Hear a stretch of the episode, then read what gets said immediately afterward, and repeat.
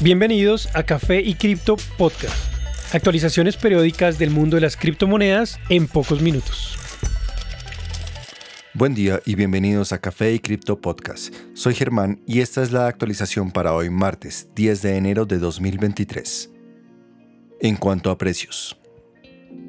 Bitcoin alcanza actualmente los 17.300 dólares y acumula un incremento de 5% tras más de una semana en constantes movimientos alcistas. Su valor máximo reciente fue 18.300, donde también se ubica el límite superior del canal en el que se ha movido por varios meses. Superarlo sería una muestra clara de un impulso alcista. Ether también goza del reciente movimiento alcista, subiendo 12% en los últimos días, para alcanzar 1.330 dólares, alcanzando nuevamente su máximo valor desde noviembre. Superar este punto lo llevaría a un nuevo objetivo de 1.500 dólares. BNB sube casi 15% en una semana. Su valor actual es de 275 dólares. Su objetivo inmediato es alcanzar los 300 dólares, valor visto por última vez el pasado diciembre. En contraste, XRP muestra poca volatilidad, manteniéndose en el área de los 0.3 y 0.35 dólares por casi un mes. Su próximo objetivo es a 0.37, donde obtuvo soporte múltiples veces en noviembre y diciembre. Finalmente, ADA muestra las mayores ganancias, subiendo 33% en los últimos días para recuperar el precio de 0.32 dólares. Lograr mantenerse sobre el soporte de 0.3 sería un buen indicador de momento alcista. En noticias.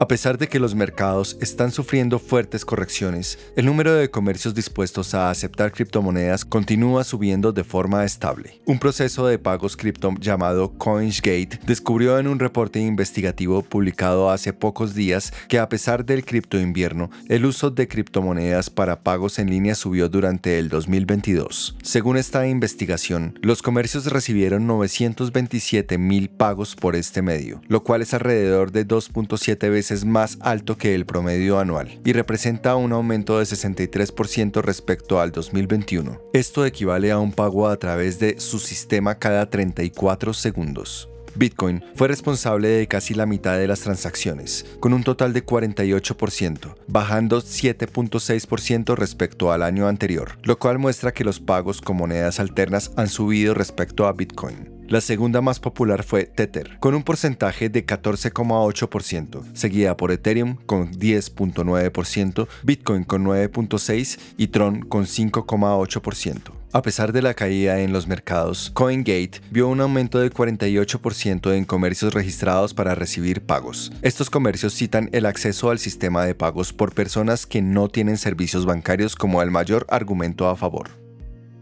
Morgan Stanley, uno de los bancos de inversiones más grandes del mundo, con 6,5 trillones en activos, ha empezado a invertir en Bitcoin para sus clientes. Su fondo de oportunidades europeo reveló que acaban de comprar 3,6 millones de GBTC, el fondo de Bitcoin de Grayscale, otra compañía de inversiones poseedora de Bitcoins. La subsidiaria puede invertir en Bitcoin indirectamente a través de un fondo como el de Grayscale. Podemos llegar a invertir hasta 25% de nuestros activos totales. Esta subsidiaria del fondo dispone de 120 millones para invertir. Hasta el momento han invertido poco más del 1%, pero tienen planeado invertir un porcentaje mayor. Según estudios académicos, al menos el 1% de un portafolio debería ser invertido en Bitcoin para obtener mayores retornos ajustados en función del riesgo. Estos fondos son normalmente para inversores pasivos que quieren exposición a un mayor rango de activos. Los bancos federales de la Reserva en muchas partes del mundo le han dado luz verde a bancos comerciales para que ofrezcan servicios cripto.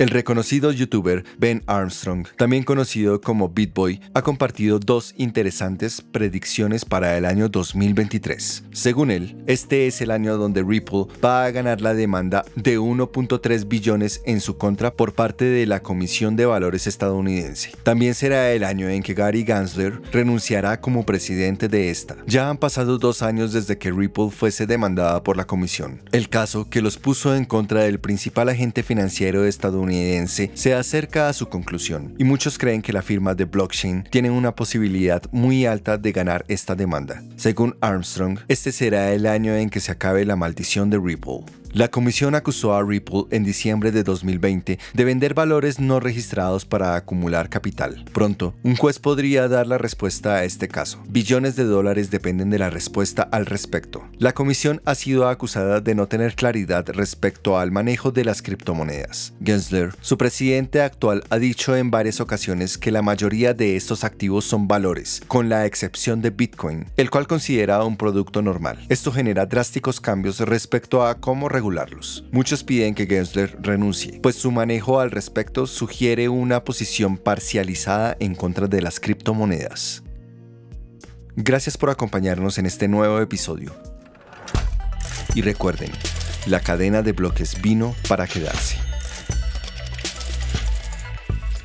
Café y Cripto es un podcast producido y editado en Bogotá, Colombia con la participación de Miguel Santamaría en la investigación, Elizabeth Bernal en la voz y dirección de marketing, y Germán Méndez en la voz, producción y diseño sonoro. Idea original Miguel Santamaría.